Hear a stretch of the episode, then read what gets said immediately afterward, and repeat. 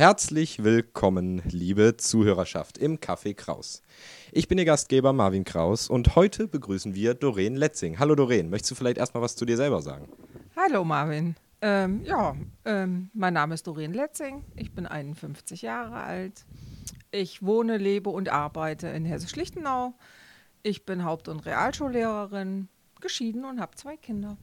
Okay, ja, dann erstmal herzlich willkommen hier im Café Kraus Studio. Wieder mal mit einem anderen Mikrofon-Setup, mi wieder mal komplett äh, spontan und kurzfristig. Es ist immer so, man fragt einen Gast an, der ist dann doch erkältet oder hat Corona oder muss auf einen PCR-Test warten. Das ist ja ein drunter und drüber im Moment. Du bist jetzt kurzfristig eingesprungen hier, ja, aber du bist nichtsdestotrotz eine Person mit einem sehr spannenden Lebensweg. Möchtest du mal erzählen, was so nach deiner Schulzeit so für Berufe bei dir im Lebenslauf aufgetaucht sind? Ja, äh, das ist nicht so der klassische äh, Gang, sondern da steht eine ganze Menge drin. Ähm, ich habe Abitur gemacht, 1989. Und bin dann nach Ostberlin gezogen zu meinem Freund und habe äh, ja, aus der Not heraus ähm, eine Kochlehre gemacht. Im Ostberliner Fernsehturm. Mhm. Ähm, die konnte ich verkürzen aufgrund der höheren Schulausbildung und äh, bin nach der Kochlehre äh, zurückgegangen in mein Heimatgebiet nach Thüringen und habe mit einem Cousin zusammen die Gastwirtschaft von meinem Großvater übernommen. In der Aha. Zwischenzeit war die Wende, also während meiner Zeit in Ostberlin ist die Mauer gefallen. Das war ziemlich spannend. Hast du den Mauerfall dann persönlich mitgekriegt? Ja, Mhm. Bist Live du dann auch dabei. rübergerannt? live dabei und mittendrin. Echt ja. rüber, rübergerannt, so richtig? Äh, ja, in dieser Menschenmasse.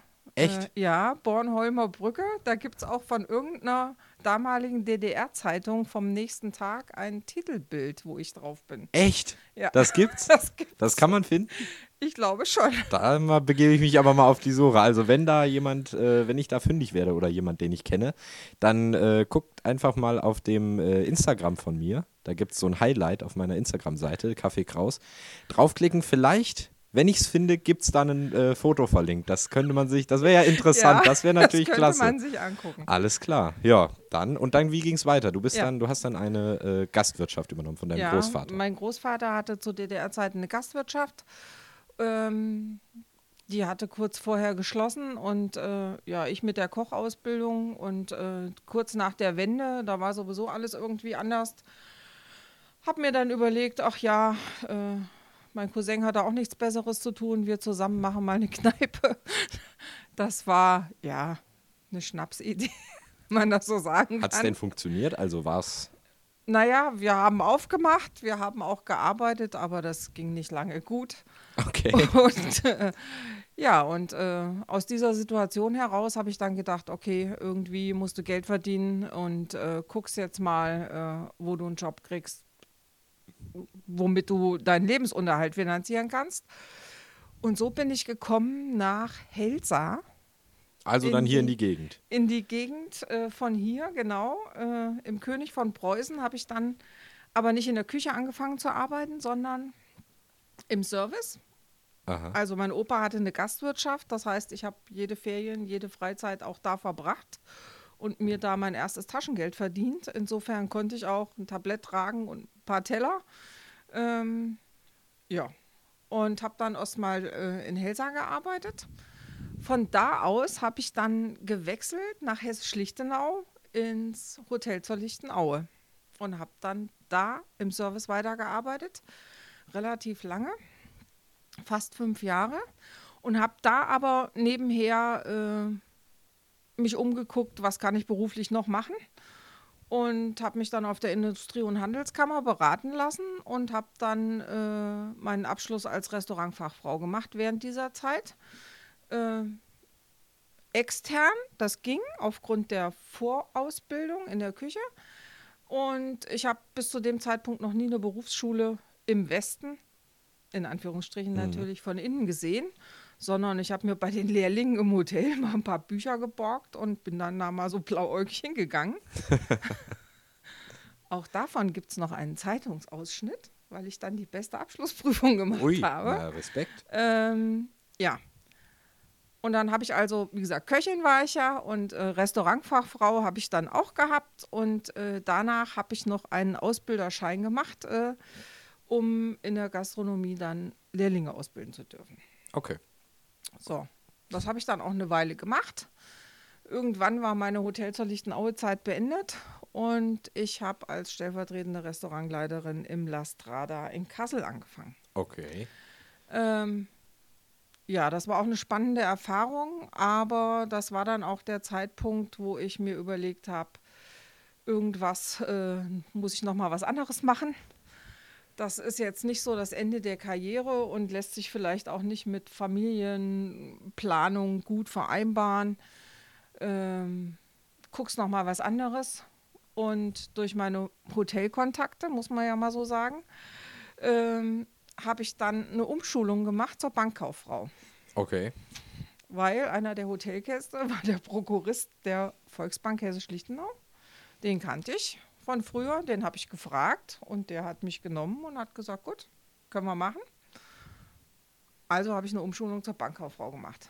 Okay. Und das war ja dann immer noch nicht der letzte, Nee. äh, der letzte Schritt in eine andere Berufsrichtung. Du hast ja dann Nee. erstmal, ähm, du hast ja dann erstmal wahrscheinlich als, als Bankkauffrau auch eine Weile äh, was auch immer gemacht, ich weiß nicht. Hast du dann auch Ja, ich habe die verschiedene. Ausbildung zu Ende gemacht und habe dann anschließend auch noch äh, ein halbes Jahr in der Volksbank gearbeitet. In Eschwege war das dann. Und äh, das war dann aber die Zeit, wo die Banken fusioniert haben und man einfach auf dem platten Land äh, schlecht äh, eine Stelle bekommen hat.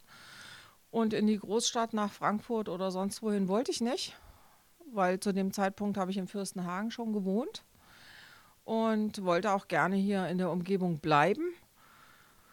Ja, und äh, habe mich dann halt alternativ nach Berufen umgeguckt, äh, wo ich mit meiner Bankausbildung arbeiten kann und habe dann in der Finanzbuchhaltung der Gartenbauberufsgenossenschaft angefangen zu arbeiten. Oha, das ist ein komplizierter Name, Ja. komplizierter Job oder äh, langweilig? Es war so mega langweilig, dass ich gesagt habe, also hätte ich jetzt noch drei Jahre bis zur Rente gehabt, dann hätte ich das durchgezogen, aber äh, ich war Mitte, Ende 20 und es war so grottenlangweilig und so gruselig, äh, dass ich gesagt habe, also wenn ich hier bleibe, muss ich mein Hirn morgens an der Garderobe abgeben, das kann ich nicht. ich muss was anderes machen. Ja, zu dem Zeitpunkt äh, war ich mit meinem äh, Mann damals schon zusammen und mein Schwiegervater war Lehrer. Und der hat dann zu mir gesagt, Mensch, willst du nicht noch mal mit deinem Abitur studieren gehen und demnächst fehlen irgendwann viele Lehrer und das wäre doch vielleicht noch mal was. Ja, Unrecht hat er nicht gehabt. Ne? ja. Naja, und äh, da habe ich mich mal so umgeguckt, weil zu dem Zeitpunkt habe ich schon zehn Jahre nicht mehr zu Hause gelebt. Also ich hatte mein eigenes Leben und äh, nach zehn Jahren meine Eltern zu bitten, mein Studium zu finanzieren, kam für mich nicht in Frage. Also habe ich mich erstmal erkundigt, welche Mittel und Wege es da gibt. Und äh, aufgrund der vielen Ausbildungen hatte ich halt Anrecht auf BAföG und ja, mit noch ein paar Nebenjobs habe ich mir dann überlegt, gut, jetzt studierst du nochmal Lehramt. Und welche Fächer? So, und angefangen zu studieren. Ich habe mich dann wirklich ratzfatz eingeschrieben, angefangen und habe angefangen zu studieren Mathe und Erdkunde. So, Heftige Fächerkombi für, für lange aus der Schule, oder? ja, also ich weiß noch, in der ersten Mathe-Vorlesung habe ich gesessen, als hätte ich in meinem Leben noch nie Matheunterricht gehabt. Ja, das kann ich mir vorstellen. Selbst die Zeichen, die sie da an die Tafel geschrieben haben, waren mir teilweise sowas von fremd und unbekannt, dass ich gedacht habe, also irgendwas läuft hier schief. ähm, ja, also wie gesagt, Mathe war heftig, der Rest ging eigentlich. Also Pädagogik, Erdkunde, das war jetzt nicht so das Ding. Aber äh, in Mathe hätte ich wirklich noch mal komplett bei Null anfangen müssen. Und da hat mir dann ein ja, unglücklicher Zufall die Entscheidung abgenommen, Und zwar? weil äh, ich habe das erste Mal in meinem Leben dann Uni geschwänzt an einem schönen Sommertag und bin an den See gefahren und habe mir auf dem Rückweg vom See das Bein gebrochen. Oh, Wie ist landete, das passiert? Ja, in Flipflops, nasses Gras, ausgerutscht, umgeknickt, das Ah. war's. Ähm, ja. Ich landete dann in der Ortho mit Operieren und zwei Wochen Krankenhaus und äh, Gipsbein sieben Wochen und Scheiße. Uni ging gar nicht. Äh, Homeschooling gab es damals nicht. Online-Unterricht auch nicht. Und das hätte halt bedeutet, ich war im Prinzip wochenlang aus der äh, Vorlesung raus und hätte jetzt sozusagen zwei Semester warten müssen, um wieder in der Anfängervorlesung einzusteigen. Ähm, es war aber von vornherein klar, dass das BAföG nicht verlängert wird. Und äh, das war für mich dann keine Option, sondern es musste ein Studium werden, was in der Zeit trotzdem zu schaffen war. Ja, und äh, da bin ich dann umgestiegen auf POVI. Und Erdkunde habe ich weitergemacht und Okay. Pädagogik halt. Und äh, ja, habe dann äh, trotz allem in der Regelstudienzeit mein Studium beendet. Und bist dann als Lehrerin direkt hier in Heli als Referendarin eingestiegen, oder? Genau. Und äh, habe als Referendarin, Haupt- und Realschullehrer gab es damals schon nicht so super viele. Ähm, hatte dann die Option, nach Großalmerode oder nach Hessisch-Lichtenau zu gehen. Und habe mich dann für Hessisch-Lichtenau entschieden. Ja. Ähm, und habe dann da mein Referendariat angefangen 2002. Wie? Und bist jetzt seit 20 Jahren an der Schule. Genau. Und bin seit 20 Jahren jetzt Lehrerin. Also so lange, wie es, äh, so lange wie du jetzt da bist, könnte man jetzt sagen, sie hat den Punkt gefunden, wo es ihr gefällt. Also sie hat jetzt den, den Traumjob gefunden. Würdest du da zustimmen? Ja, also äh, durchaus. Ich sage ja immer, viele Wege führen nach Rom. Ich habe das eigentlich in der Schulzeit schon gewusst, dass ich äh, anderen Menschen gut was beibringen kann und dass das eigentlich äh, ein Berufszweig für mich ist. Aber irgendwie hat dann in dem letzten Jahr des Abiturs hat man schon gemerkt, dass da in der DDR äh, irgendwas nicht mehr so gerade läuft. Und äh, das kann man sich nicht so vorstellen wie hier, dass man sagt, oh, ich gehe an irgendeine Uni und äh, studiere mal, was mir so gefällt. Das war zu unseren Zeiten damals nicht so, sondern äh, da hat man im Blindflug irgendein, in irgendeiner Broschüre geblättert und da, wo der Daumen hängen blieb, da hat man sich dann erstmal pro forma beworben und äh, ja, und dann kamen bei mir so ganz gruselige Sachen raus wie Chemie, äh, Laborant, irgendwas. Und äh, Chemie war das gruseligste Fach von mir, das ging gar nicht. Und wie gesagt, man hat dann schon gemerkt, ähm, irgendwas brodelt da, irgendwas passiert. Und äh, viele Unis haben auch gar keine Einschreibungen mehr angenommen. Und da ich dann, wie gesagt, in Ostberlin einen Freund hatte, bin ich an einem Wochenende nach Ostberlin gefahren und habe gedacht, jetzt guckst du mal, jetzt machst du halt erstmal eine Ausbildung, bevor du gar nichts machst. Und so bin ich dann auf der Kochschiene gelandet, weil das ja auch was war, was ich vom Kindesbeinen an bei meinem Opa und bei meiner Oma gelernt habe oder Ja. gesehen habe und äh, mir das auch vorstellen konnte. Ja. Äh, bleiben wir mal in deiner Jugend, also in der Zeit, wo du äh, gewusst hast, du kannst Menschen was beibringen, wo du noch in der DDR gelebt hast, als es die DDR eben noch gab. Ähm, was war denn so dein Traumjob als Kind? Was hast du gedacht, das will ich mal werden? Also jetzt neben Superstar und Cowboy, was so normal ist in dem Alter. Also ich glaube, angefangen hat es mit Tierärztin. Okay, das ist auch sehr, sehr beliebt in, der- Klassisch. in, der, in der Kindheit. Äh, ja. und dann habe ich mal eine Zeit lang unbedingt Dolmetscherin werden wollen. Okay, für welche Fremdsprache? Da ich in der Schule nur Russisch und Französisch hatte, also Englisch habe ich nie gelernt, das kann ich bis heute nicht. Äh, äh, war das so lange Zeit eigentlich so die Traumvorstellung. Aber ich glaube, nicht, weil ich Sprachen so gerne mochte, sondern weil so eine innerliche Sehnsucht mit äh, äh, Verreisen und Wegsein damit verbunden Okay. war. Gut, das passt natürlich auch zum Leben in der DDR. ne? Genau. Also ich glaube, das war dadurch bedingt. Okay.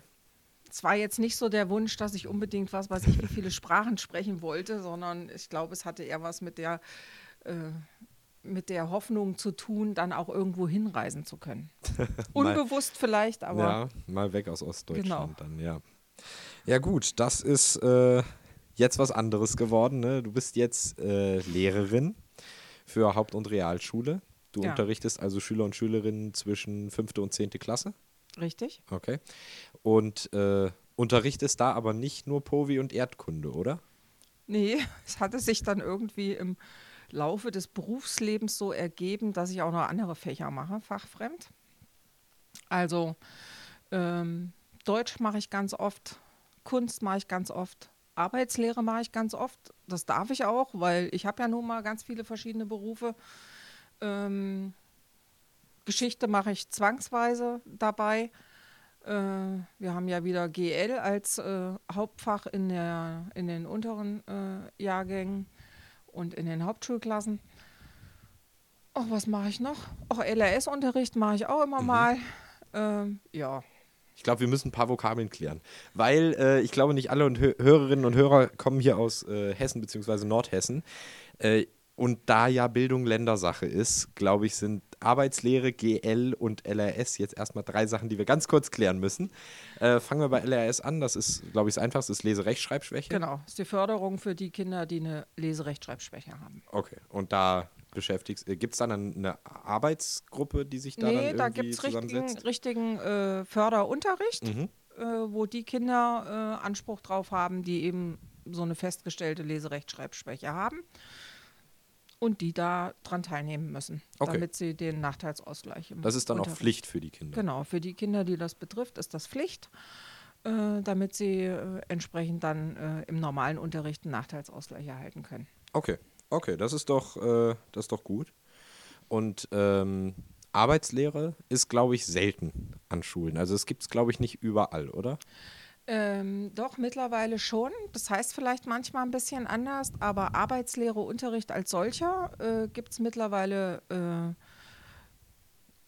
in den Mittelstufenschulen auf jeden Fall, weil das die äh, Fächer sind, die ja für die Berufsvorbereitung zwingend notwendig sind. Deshalb auch im, im Haupt- Gymnasium gibt es das genau. nicht. Da wird das im Fach von äh, Politik und Wirtschaft mit abgedeckt aber in den Haupt- und Realschulklassen auf jeden Fall äh, in Form von Arbeitslehreunterricht. Okay. Und sogar mit relativ vielen Stunden, damit eben die Schüler da auch entsprechend vorbereitet werden, sich ein Bild machen können und sich am Ende auch äh, für einen Ausbildungsplatz bewerben können. Also ist das hauptsächlich Berufsorientierung oder ist das auch äh, jetzt hier, wie schreibe ich eine Bewerbung, wie äh, ähm, das ist fächerübergreifend und natürlich gehört eine Bewerbung schreiben, ein Bewerbungstraining absolvieren, ein Bewerbungsgespräch üben, ähm, einen Betrieb erkunden, sowas alles gehört dazu. Ist da dann auch ein Praktikum mit dabei? Ja. Okay, das gehört auch dann zum, zur zum Arbeitslehre? Arbeitslehreunterricht, okay. genau. Okay, und GL ist Gesellschaftslehre. Richtig. Das gibt es auch im Gymnasialzweig? Ähm, ich weiß im Moment nicht ganz genau, äh, das überall so ist. Bei uns gibt es das im Moment im Gymnasialzweig so nicht, sondern nur im Haupt- und Realschulzweig. Weil ich hatte das im Gymnasium auf einer äh, Schule hier in, einem benachbarten, in einer benachbarten Stadt. Ich hatte das. Also ich hatte GL dann auch im Gymnasialzweig. Das ändert sich ja aber auch alle paar genau, Jahre. Genau, es kommt immer so ein bisschen auf die Schulform an. Ne? Ähm, vereint die Fächer Politik und Wirtschaft, Geschichte und Erdkunde in ein Fach, in Gesellschaftslehre. Ähm, an manchen Schulen gibt es auch gesellschaftliche Schwerpunkte. Das kommt immer so ein bisschen darauf an, äh, wie die Schule ausgerichtet ist. Okay. Und das unterrichtest du dann mit wahrscheinlich Schwerpunkt Povi und Erdkunde, einfach weil du das studiert hast? Ähm, ja, und äh, in meinem Studium habe ich auch äh, ein paar Anteile Geschichte studieren müssen. Mhm. Also insofern ist das jetzt nicht das Problem, da auch noch Geschichte mitzumachen. Gibt es da dann ein festes Kerncurriculum, was Natürlich. man da durchnehmen muss? Ja. Weil das sind vier Fächer, die ja eigentlich, also Politik, Wirtschaft und dann die Geschichte und Fächer. Erdkunde. Gut, Povi kann man noch zusammenfassen, aber ich genau. glaube, wenn es dann drei Fächer sind in einem, die man dann irgendwie unter einen Hut bringen muss, wird es schwierig, das alles unter einen Hut zu kriegen, oder? Nein, äh, gibt ein Curriculum, wo festgelegt ist, welche Themengebiete auch welchem Fach zugeordnet werden und in welcher Jahrgangsstufe du dann welche Themengebiete abarbeiten musst. Okay, und hast du das Gefühl, irgendwas kommt da zu kurz? Ah ja, Erdkunde ist immer so ein bisschen Stiefkind. Ne? äh, in ganz vielen Schulen gibt es gar keine Erdkundelehrer mehr. Ich hatte Erdkunde in der äh, Mittelstufe zum Beispiel gar nicht. Genau. Äh, ich glaube, man kann es mittlerweile in Kassel auch gar nicht mehr studieren. Mhm. Ähm, das wird immer so ein bisschen vernachlässigt, hat man das Gefühl. Und es wird ganz, ganz oft fachfremd gemacht. Aber ich glaube, das ist auch wieder von Schule zu Schule unterschiedlich. Aber äh, bei uns an der Schule gibt es Gott sei Dank noch ein paar äh, studierte Ja. Erdkundelehrer. Das ist richtig. Gut, sind natürlich dann auch schon die älteren Semester, ne? Weil als es das noch, noch gab. Also, das war jetzt kein persönliches Angehen hier. Jetzt sehe ich hier jemanden sehr empört gucken. Äh, war kein persönlicher Angang. Es war nur äh, der Hinweis darauf, dass es das halt mittlerweile. Ich habe mich jetzt für ein Lehr Lehramtsstudium entschieden in Englisch und Geschichte. Und ich möchte jetzt nicht lügen. Deshalb sage ich jetzt auch nicht bei welcher Uni. Aber ich meine, man konnte Erdkunde auch nicht sich informieren. Also ich meine, es war nicht mit aufgeführt. Ja. Also es scheint, scheint weniger zu werden. Genau. Okay. Gut, dann äh, würde ich jetzt sagen, nehmen wir uns eine kurze äh, Trink- und Sprechpause. Und äh, vorher möchte ich aber noch wissen, ich habe dir vor der Aufnahme gesagt, ich würde mir einen Musikwunsch von dir gerne wünschen. Was ist ein Lied, mit dem du irgendwas verbindest? Was ist ein Lied, was du jetzt gerne im Radio hören möchtest? Also, ich habe vor ein paar Monaten angefangen äh, zu walken. Und, So mit äh, Stöcken und so? Äh, ich walke ohne Stöcke. Also du läufst. Ich laufe. ich jogge aber nicht, ich laufe. Und ähm, ich laufe gerne alleine und ich laufe auch gerne mit Stöpseln in den Ohren und höre da natürlich Musik. Ähm, und eins meiner Lieblingslieder, die ich beim Laufen höre zurzeit, ist von Udo Lindenberg ähm, zusammen mit Jennifer Rostock gegen die Strömung. Okay, unsere Radiozuhörer und Zuhörerinnen hören das jetzt und unsere Podcast mit, mit Freunde hier, unsere, unsere Podcast-Hörer und Hörerinnen, ähm, für euch ist das leider nicht drin, ne? das dürfen wir hier nicht, aber ähm, ihr könnt gerne ja trotzdem reinhören, YouTube, Spotify, iTunes, wo auch immer ihr das hört. Einfach suchen, schnell reinhören und dann wiederkommen oder eben nach dem Anhören gucken. Ne? Also, dann würde ich sagen, hören wir jetzt rein und für alle anderen geht's weiter.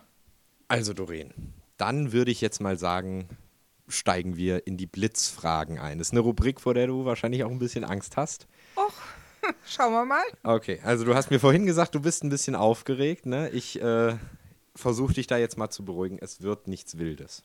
Die einzige Regel bei den Blitzfragen ist, nicht lange überlegen, sagen, was dir in den Sinn kommt. Muss nicht ein Satz sein, muss nicht kurz sein, muss nicht unbedingt pfiffig oder lustig sein. Ehrlich wäre schön.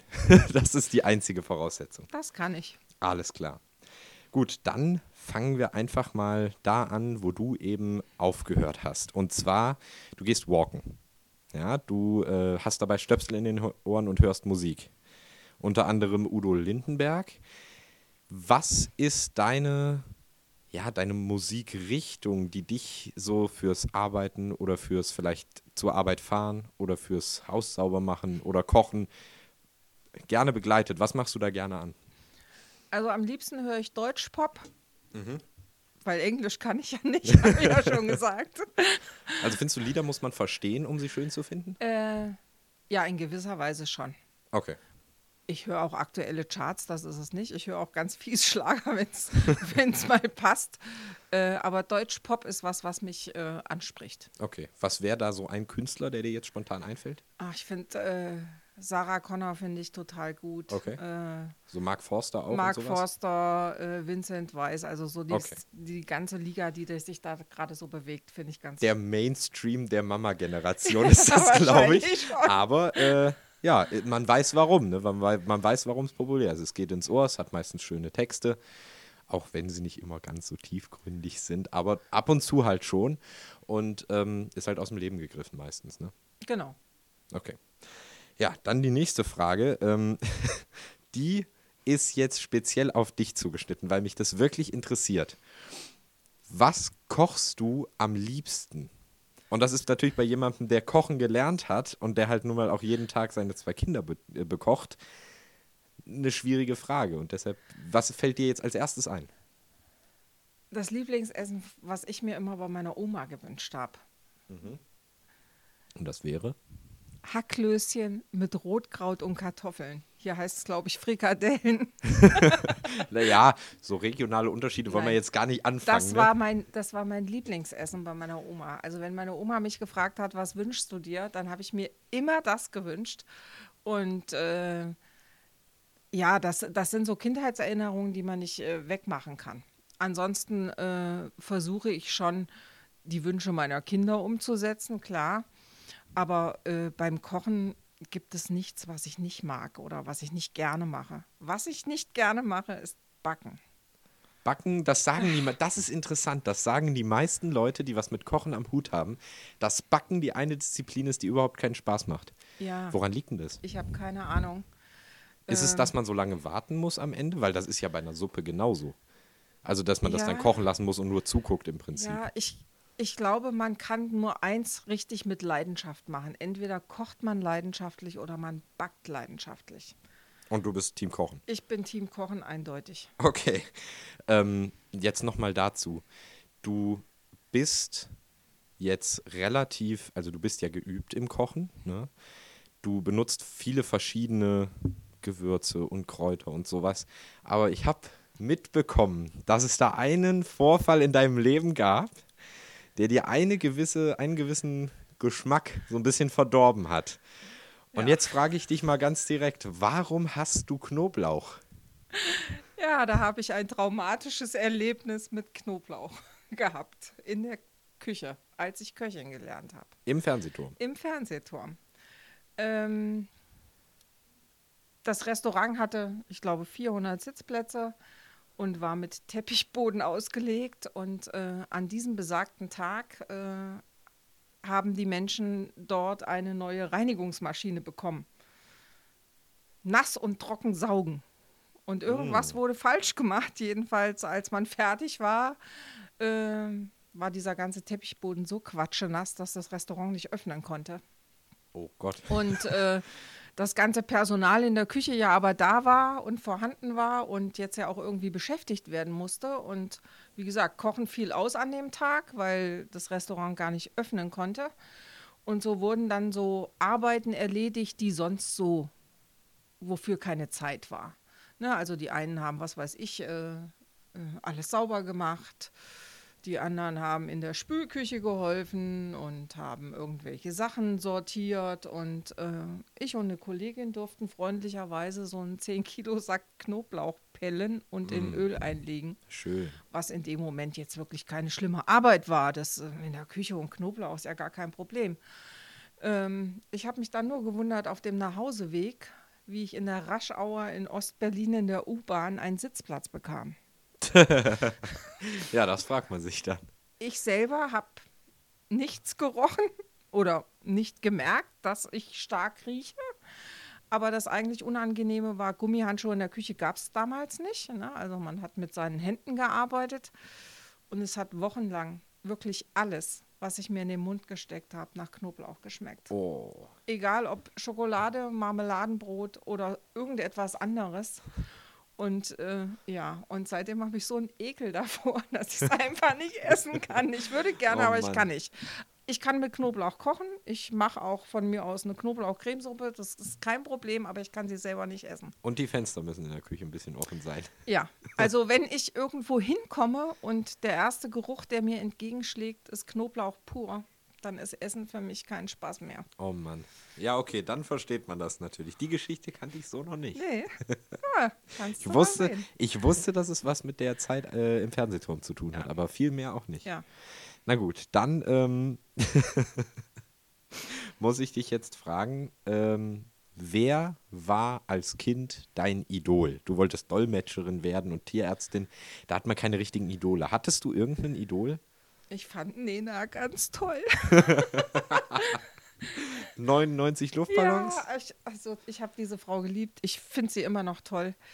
Ähm, ich finde ihre Ansichten heute manchmal ein bisschen schwierig, aber äh, als Kind war ich absoluter Nena-Fan. Hattest du so Poster und sowas? Ja, volle Kanne.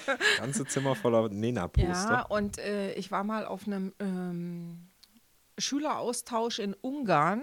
Und Ungarn Mhm. In der war, Schulzeit? Ja, in der Schulzeit. Äh, und Ungarn war damals ja schon äh, ziemlich westlich angehaucht. Äh, und da hab, weiß ich noch, da habe ich mein ganzes Geld, was ich umtauschen konnte, in so einem dubiosen Plattenladen gelassen für eine aufgenommene Kassette, weil ich mir die Schallplatte live nicht kaufen konnte, die war zu teuer. Und dieser Mensch, der da drinne war, äh, war so freundlich und hat sie mir auf eine Kassette überspielt. Und mein ganzes Geld habe ich für diese Kassette ausgegeben, das weiß ich auch noch. Und das Ja. war ein Nena-Album. Das war ein Nena-Album, ja. Weißt du noch welches? Keine Ahnung, aber es wird eins von den ersten gewesen sein. Okay, also warst du von Anfang an ja, Fan. ja, ja, ja, war ich, fand ich ganz toll. Ja, Nena ist jetzt tatsächlich, das habe ich jetzt letztens gesehen, die war wohl mal bei The Voice of Germany oder bei The Voice Kids irgendwie als Coach dabei. Richtig? Und ähm, also sie klingt immer noch so jung, aber sie sieht nicht mehr so jung aus. Also das hat mich ein bisschen, also ich bin bis zu dem Punkt nicht wirklich mit ihrem Aussehen in Verbindung gekommen und war dann so ein bisschen überrascht, dass die Frau noch so jung ja, die klingt. ist über 60 mittlerweile. Mhm. Und klingt wirklich immer noch wie damals scheinbar. Und ist immer noch sehr erfolgreich. Also Das stimmt. Ja, gut, wenn man einmal so einen so einen Banger oder zwei rausgebracht hat, ich glaube, wenn die dann laufen und jetzt sind ja Oldies wieder in der Musik in. Jetzt hört man ja die Kommt ganzen alten wieder, Sachen. Ne? ne? Es kommt wie alles jetzt. Jetzt tragen. Leute wieder Schlaghosen. Ne? Ja. Also wenn sie jetzt noch mit diesen puscheligen Ärmeln anfangen, dann äh, in, in Neonpink, dann weiß ich nicht, ob ich mir nochmal neue Klamotten kaufen muss. Aber ähm, ja, so ist das. So kommt alles wieder. Jetzt die allgegenwärtige Frage hier in der Sendung. Die stelle ich jedem Gast. Das ist jetzt bei den anderen beiden zweimal eine ähnliche Antwort gewesen. Jetzt frage ich mich, ob jetzt eine andere kommt. Was nervt dich gerade? Oh, das ist eine schwierige Frage. Oder runzelt sich die Stirn? Jetzt, jetzt bin ich gespannt, weil die anderen beiden haben gesagt, mir scheint die Sonne aus dem Arsch, ich bin happy. Eigentlich nervt mich gerade nicht so wirklich was. Ach, äh, ja doch. Ich war jetzt lange krank. Ja, du hattest und- Corona, ne? Ja, und das hat mich so ein bisschen ausgehebelt, was ich mir so vorher nicht vorgestellt hätte. Und dass es jetzt so lange dauert, wieder das normale Gesundheitsgefühl zu kriegen, das nervt mich. Und dass ich meinen Geruchssinn auch nicht voll wieder habe, das nervt mich auch. War Geschmackssinn auch mit weg? Ja, äh, der kommt jetzt langsam wieder. Aber In der Zeit hast du dann schön viel Knoblauch gegessen, oder wie? Nein. Hätte ich es vielleicht mal probieren sollen in der Vielleicht. Zeit. Ich in der Zeit hätte es geschmeckt. Nein, aber äh, wenn man dabei aber trotzdem nichts riecht oder nicht richtig riecht, schmeckt das auch alles anders. Ja. Und das ist für einen Genussmenschen wie mich ganz gruselig. Ja.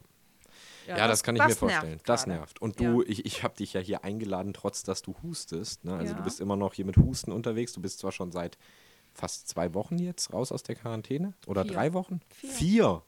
Vier. Vier Wochen schon raus aus der Quarantäne und trotzdem noch Husten.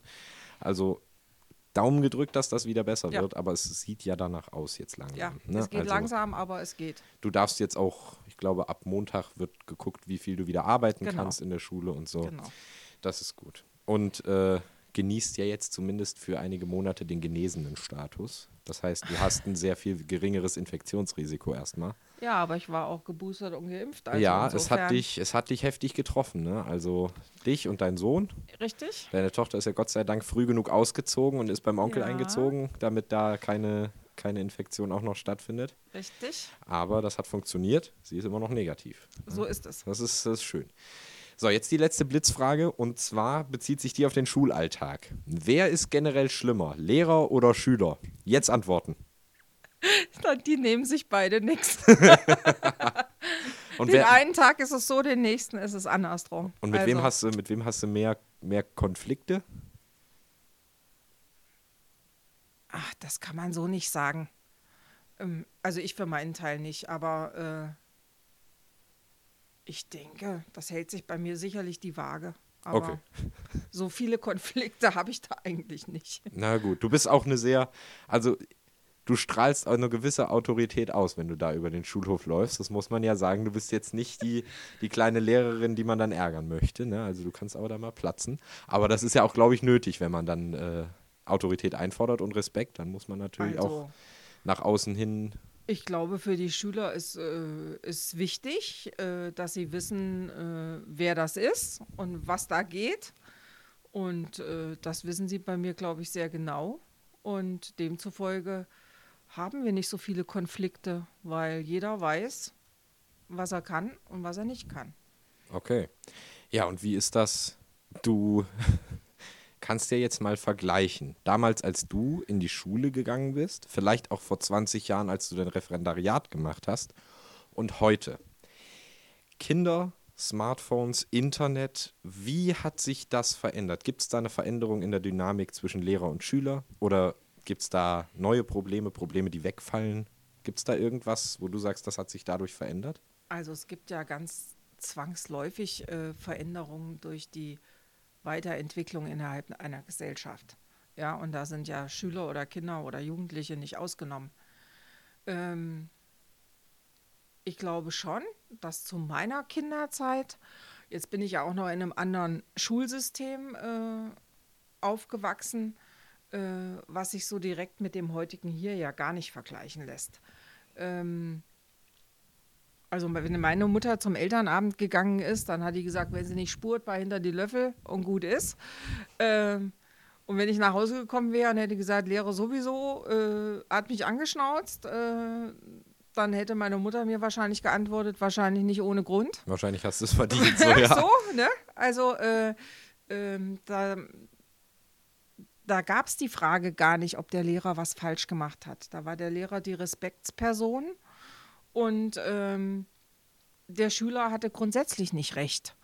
Ähm, aber wie gesagt, es war ein anderes Schulsystem und eine andere Zeit. Ähm, ich finde es gut heute, dass Schüler ihr Recht einfordern und ich finde auch gut, dass sie äh, sagen, was ihnen missfällt. Ähm, die Rolle der Eltern, finde ich, hat sich verändert. Okay. Äh, Inwiefern?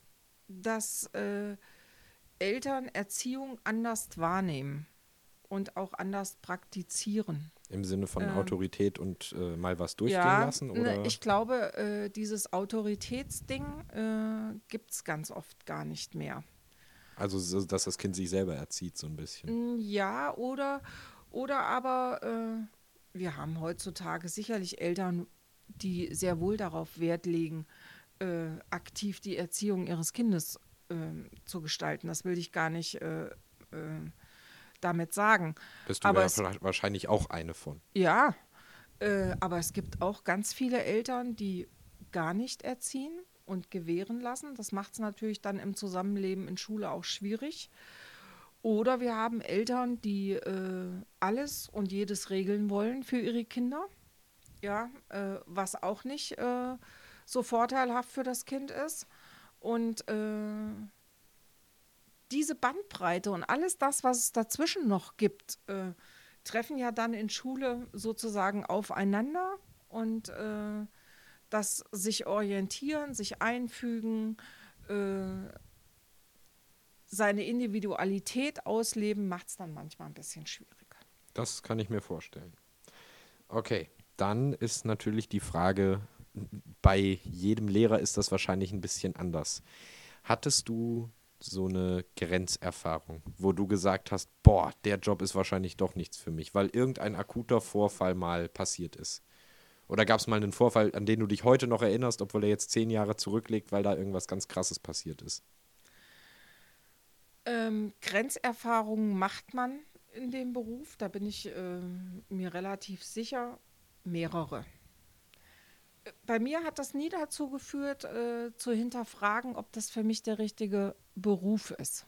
Ähm, ich glaube, wenn man ähm, Lehrer wird, merkt man relativ schnell, äh, ist das was für mich oder nicht. Aber ich kann mich an einen Vorfall erinnern während meines Studiums. Da habe ich ein habe ich das Blockpraktikum gemacht. Das war so ein sechs Wochen Praktikum. Das war das erste längere Praktikum in Schule.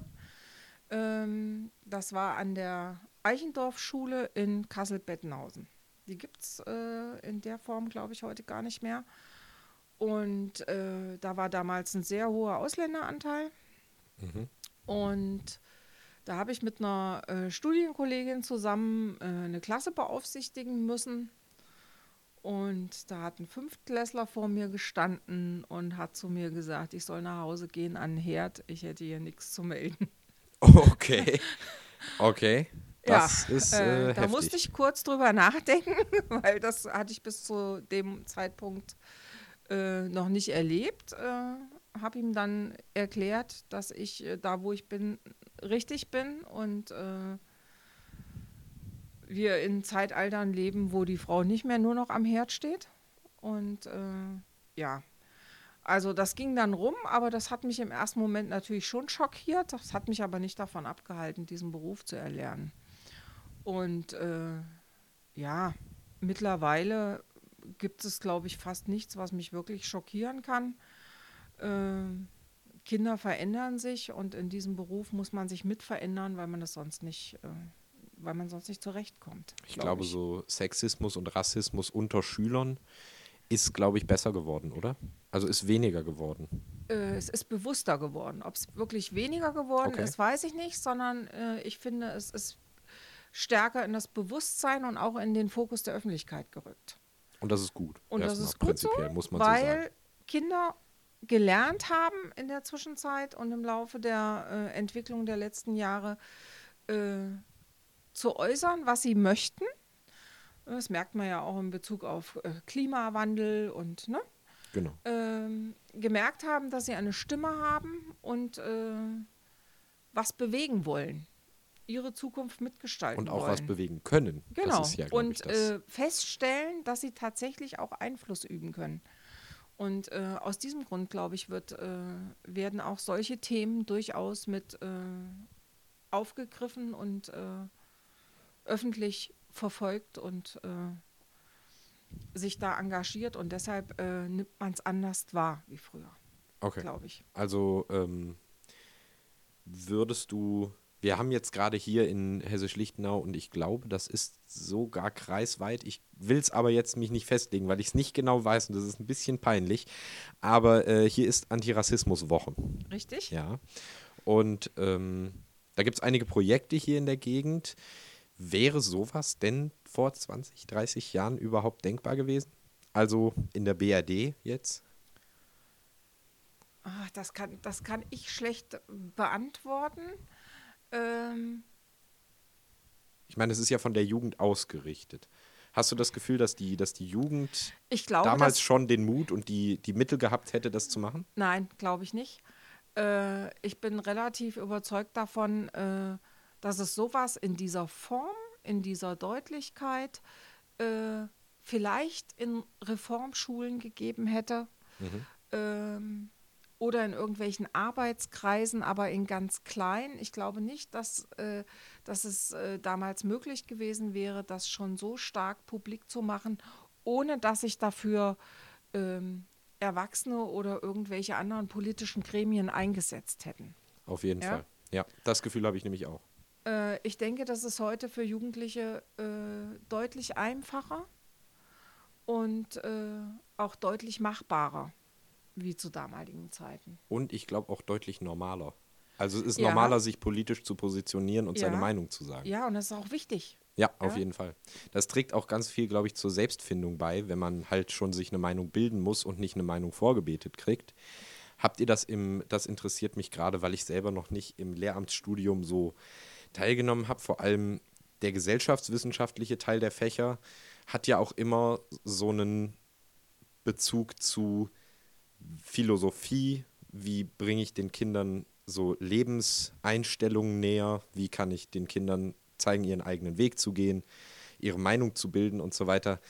Hast du da noch Erinnerungen dran, wie euch das erklärt wurde? Gab es da irgendwie so, naja, Sachen, wo du gesagt hast, aber eigentlich können die das doch selber machen, ich muss denen doch jetzt nicht vorbeten, dies und das oder so?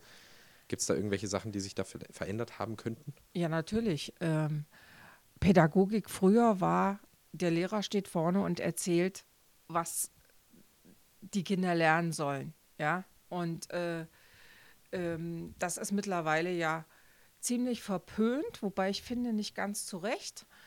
Ähm, Frontalunterricht gab es früher nur, davon ist man ja mittlerweile meilenweit entfernt, ja. Äh, das neue Schlagwort ist individuelles Lernen fördern und fordern. Also diejenigen, die mehr können, sollen auch mehr machen. Diejenigen, die weniger können, sollen besser unterstützt werden. Das finde ich grundsätzlich eine, äh, einen guten Ansatz. Aber das Problem ist, äh, dass ich ja im schlechtesten Fall 30 Schüler vor mir habe, äh, 30 individuelle Typen, die ich alle individuell fördern soll. Ja. ja. und das funktioniert mit einer Person, die da drin ist, ja nicht. Schwierig. Kann ja gar nicht. Schwierig, geht gar nicht. ja. Natürlich äh, macht man heute äh, andere Lernformen. Ja, und dieser klassische Front Frontalunterricht, wie ich das auch früher gelernt habe, äh, in der Form gibt es gar nicht mehr.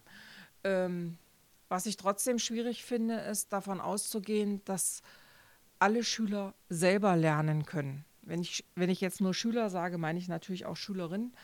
Ähm, also dieses sich selbst aneignen und sich selbst beibringen, das mag ein Teil hinkriegen, aber ein anderer Teil eben nicht. Okay.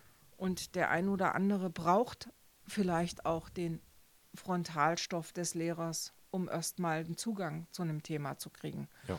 Also insofern äh, gibt es da eine ganz, ganz große Bandbreite dessen, was heute machbar und möglich ist.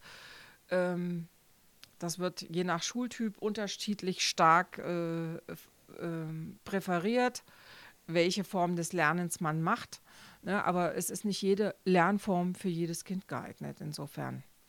Okay, und du würdest schon auch sagen, dass das Verantwortung des Schulsystems ist, da nachzubessern und da sich mehr auf, naja, verschiedene Schüler- und Lerntypen einzustellen, weil es mag ja jetzt das Gegenargument geben, ja, dann gehe ich doch, schicke ich doch mein Kind auf eine Schule, die halt den und den Lernstil unterstützt. Aber ich glaube, Lehrer, äh, Lehrer und Eltern haben einen ganz unterschiedlichen Eindruck vom Kind.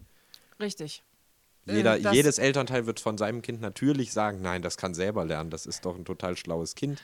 Vielleicht ist nicht jedes Kind so schlau, wie die Eltern das manchmal haben möchten oder denken. Richtig. Die Wunschvorstellung wäre ja, das Kind kann aus einem Potpourri von Angeboten auswählen, was es für sich haben möchte. Ist ja in der Theorie könnte. auch so gewollt, Ja. aber die Praxis sieht Die halt Praxis anders aus. sieht leider anders aus. ja. Ja.